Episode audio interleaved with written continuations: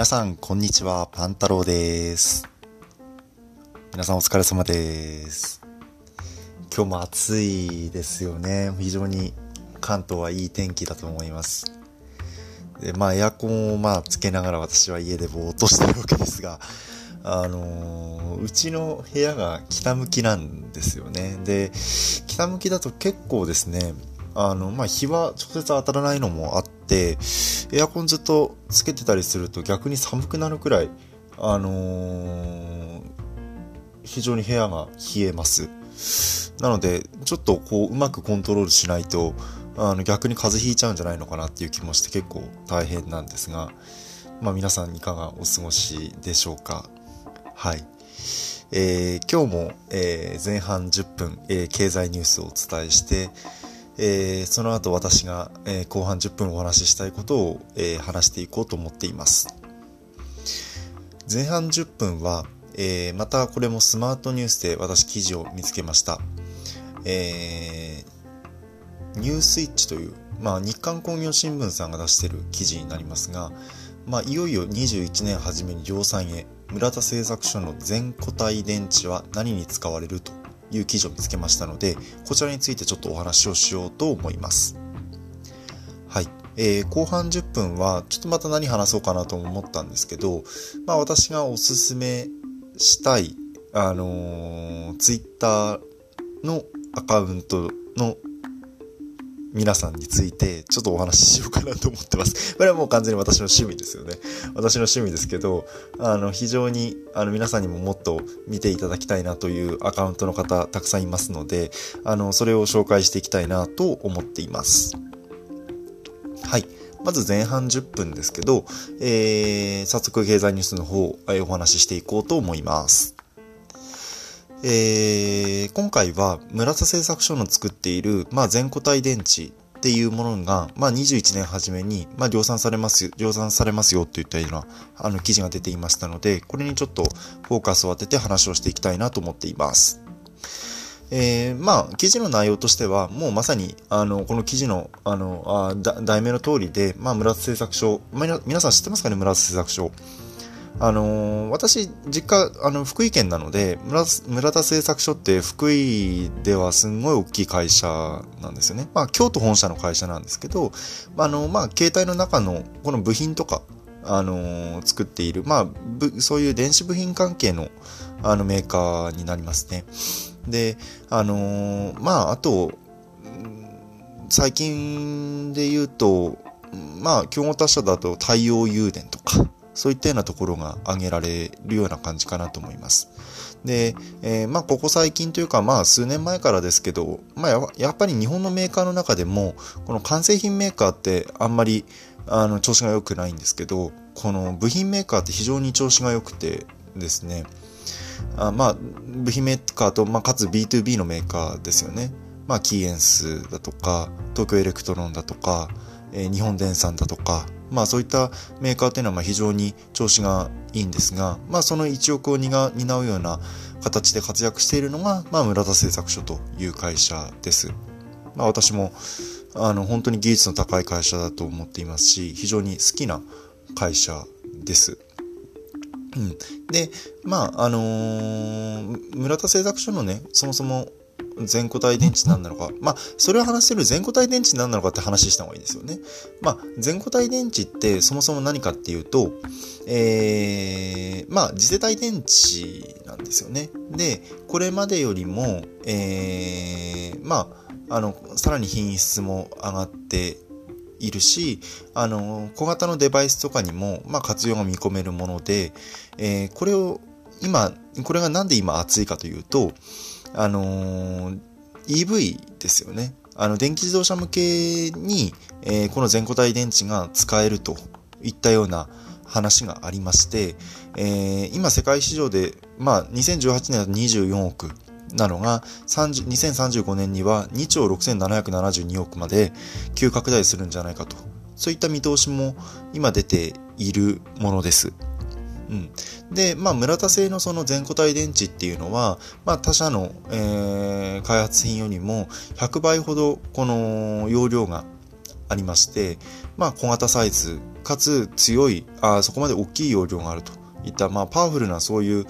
あのー、技術を持ってるあ、技術を持った製品なわけなんですよね。で、まあ、それが、それをこれこれまで補聴器とか、ロボット、まあ、あと IoT 機器とか、そういったもので、まあ、実績を、あのー、積んできているんですが、まあ、これからもそういったもので、どんどん実績積んでいきながら、あの、高容量化っていうのをどんどん進めていくと。そういったようなことを、えー、考えているというものになります。はい。で、えっ、ー、と、まあ、こういった電池系って私は非常に今熱い、熱くなるだろうなと思っていて、結局ですね、あのー、自動車メーカーはもうガソリン車作れない状況になってくると思うんですよ。そもそもやっぱり、昨日も石油のお話ししましたけど、あの、昨日の配信、まあ、エピソード7で、あのー、石油の話しましたけど、まあ、石油自体も、まあ、間違いなく枯渇してくるのは間違いないわけなんですよ。で、新しい新エネルギー、っていうので、えっ、ー、と、まあどうするかっていうような、まあ、話もありますし、やっぱりガソリン車っていうのをどんどんなくしていこうっていう、そういう排ガス規制のそういうような流れもありますので、そうするとやっぱり EV っていうのはどんどんあの出てくると思うんですよね。で、あのテスラはそうやって皆さん車のね、あのイーロン・マスクがやってるテスラはね、あの車のメーカーだと思ってるかもしれないんですけど、あの実際はそうじゃなくて、あのバッテリーをこの管理する会社みたいな。管理する IT 企業みたいな、そういう感じなんですよね。で、あのー、もちろんテスラの車全部電気自動車なので、あの、バッテリーを積んで、あの、それで、それがエンジン側になって動いてるわけなんですけど、それって、あのー、ただ積んでるだけだと、あの、あまりにこの力が大きすぎたりして、あの、ショートしちゃったりすることがあるんですよね。で、そうならないように、このバッテリーの力をうまくこう制御してるわけなんですよ。集中管理して。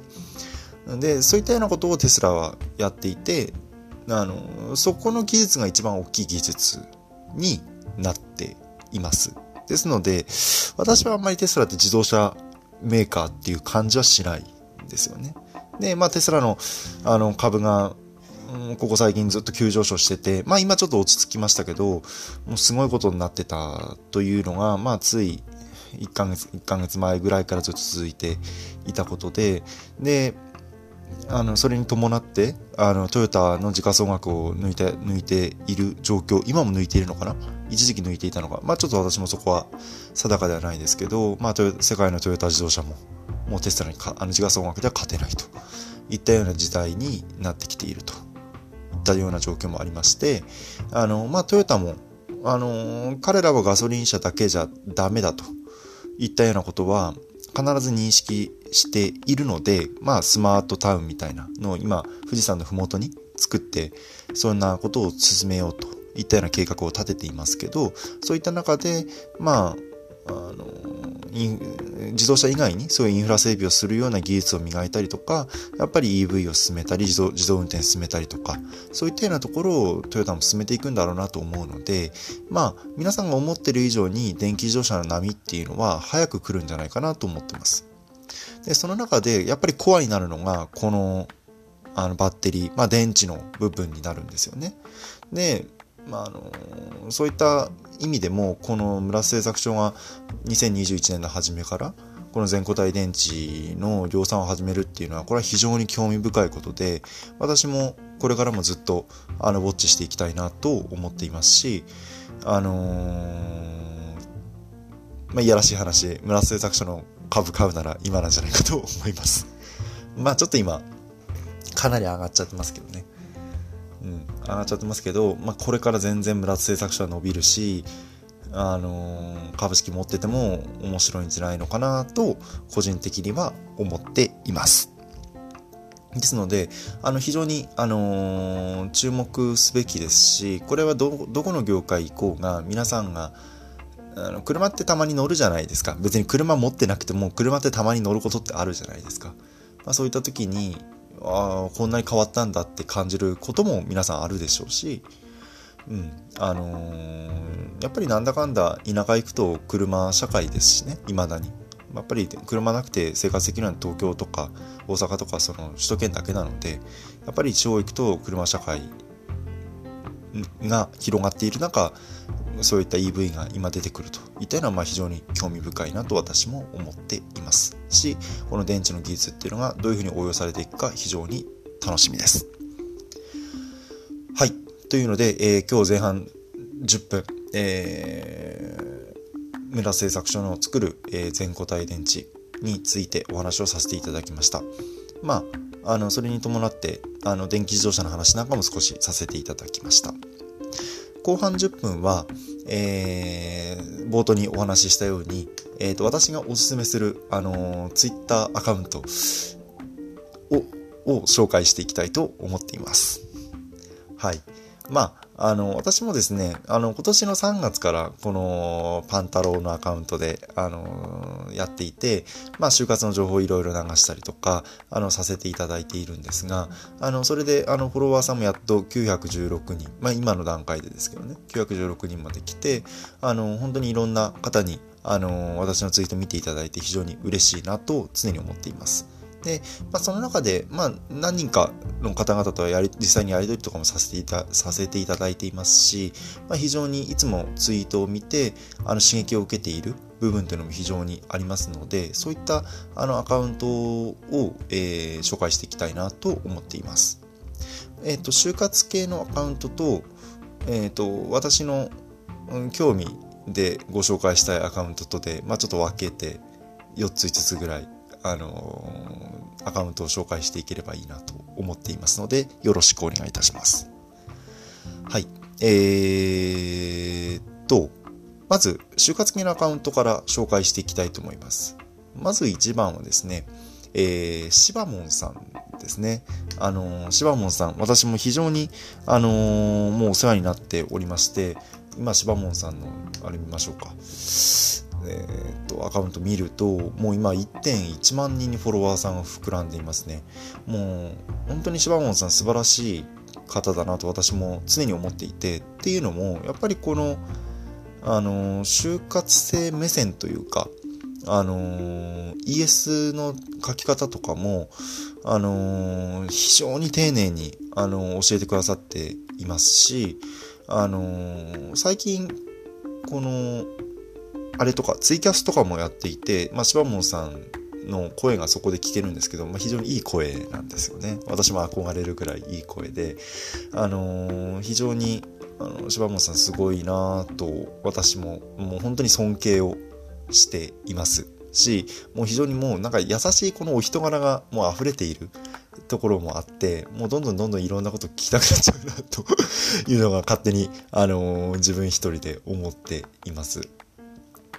うん、特に何かこの言葉遣いとか、あのー、ES の時にこういう言葉遣いあこういう書きぶりじゃなくてこういう風にした方がいいとかそういったことって特にあの私は参考になるなと思っているので、まあ、皆さんも、あのー、就活生の皆さんに興味がありましたら是非柴門さんあのフォローしていただけるといいかなと思っています。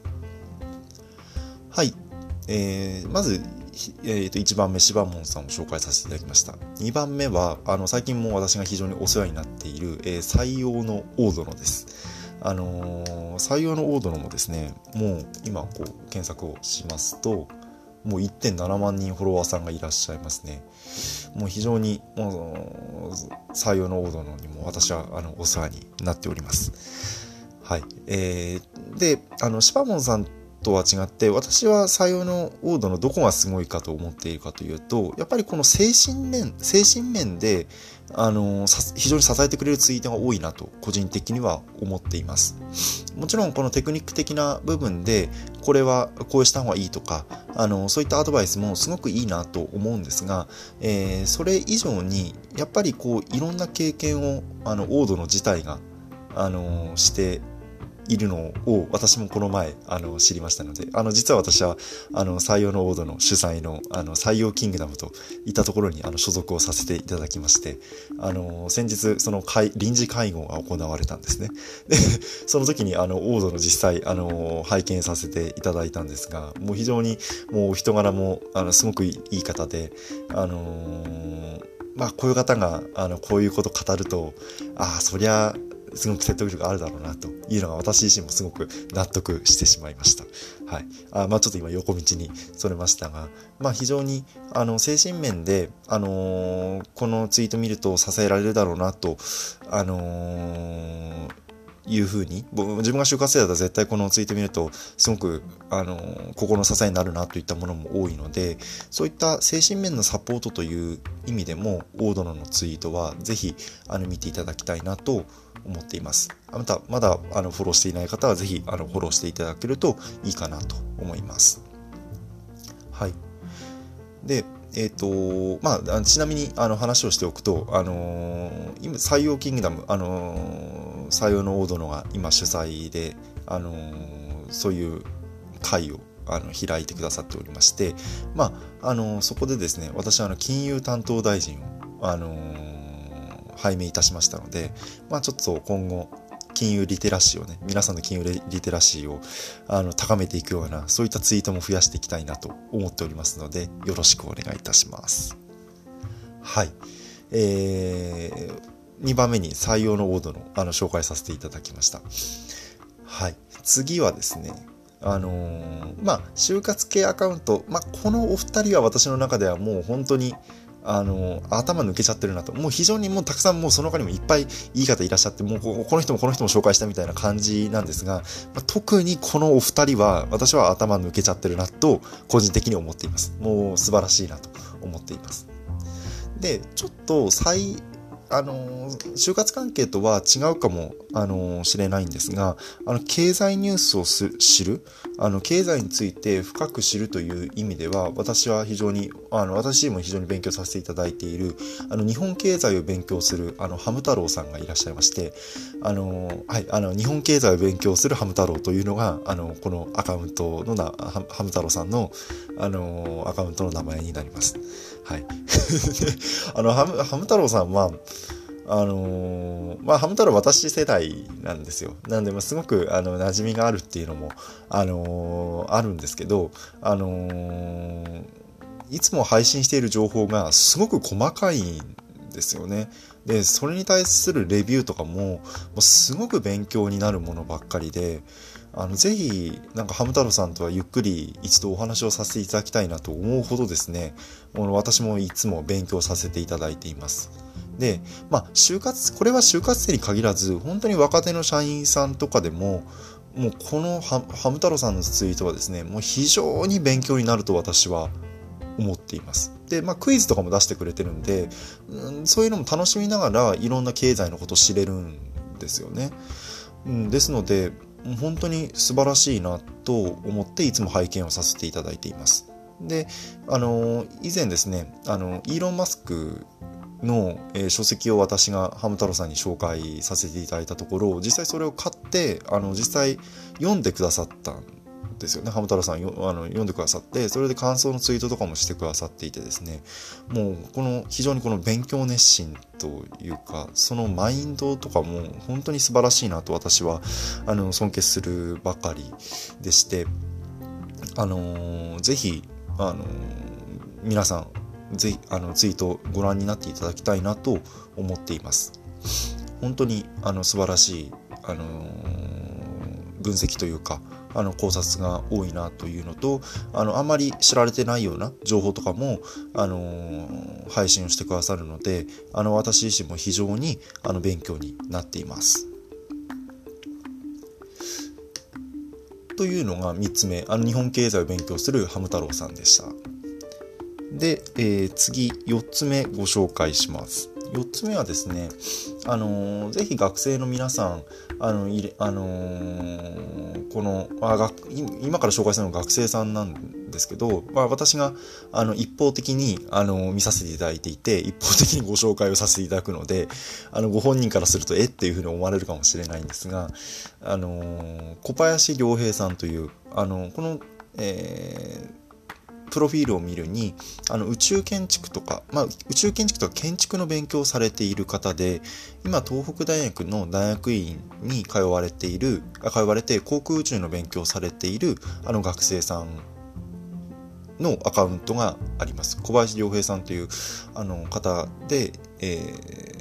アカウントをお持ちになっています。で、まあ、鍵ついてないので、まあ、あの、ご紹介しちゃっていいかなと思って私お話をさせていただくんですが、あのー、この宇宙という領域で、まあ、宇宙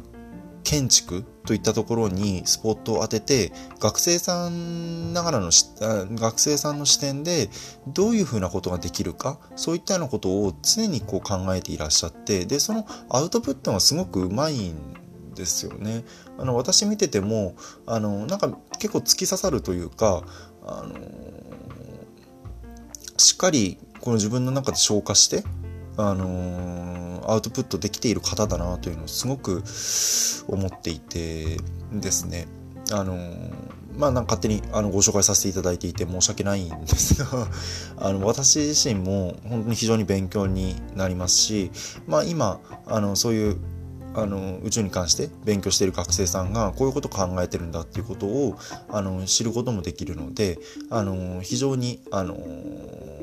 私も勉強に勉強させていただいています。うん、なんか非常に面白いなと思って建築に関するあの知識とかもすごくある方なんだろうなと思って見ていいましたのであのぜひ皆さんも、まあ、あの同じ、まあ、学生さん同士でこうやってつながるとかもいいと思いますしあのぜひあの小林さんのツイートも見ていただけるといいかなと思っています。はい。まあ、もっとですねあのあ 4, 4番目紹介したの小林良平さんでした。宇宙建築に関して勉強している大学生の方です。はい。えーと、いうそういうような感じであのー4つアカウントを紹介させていただきました。私のおすすめするアカウントとして紹介させていただきました。で、また他にもですね、まあ、まだまだ紹介したいアカウントあるんですが、まあ、これしてるとですね、また時間がどんどんどんどん経ってしまいますので、また、あの、後日、あの、第2弾というような形でご紹介させていただければと思いますので、今日のところは、あの、4名の方ご紹介させていただきましたので、皆さんぜひ、あの、フォローしていただいて、あのー、それをごあ、そちらのツイート、あの、皆さんのツイートを、あの、ご覧になっていただけると、あの、非常に、あの、いい情報をたくさん得ることができるかなと思っています。はい。ということで、今日も20分以上お話をしてしまいました。はい。あのー、なんですかね、ここふ、ふらふらとこうお話をしているとですね、もう20分以上なんか、いつもですね、こうお話をしてしまうんですよね。うん、まあちょっと取り留めのない話にいつもなってしまっていて、申し訳ないなというふうなことを、いうふうに思う一方で、まあ、あのー、まあ私が喋りたいことを喋る時間なので それはそれでいいかななんて、あの、いつも思っております。はい。あの、ぜひとも、あの、今日の、あの、配信についても皆さんの、あの、参考になれば、あの、非常に嬉しいなと思っております。はい。じゃあ今日はあまりもう最後喋らず、あの、これにて終了とさせていただきます。あの、本当に今日も最後までお聴きいただきありがとうございました。皆さんまだ良い一日をお過ごしください。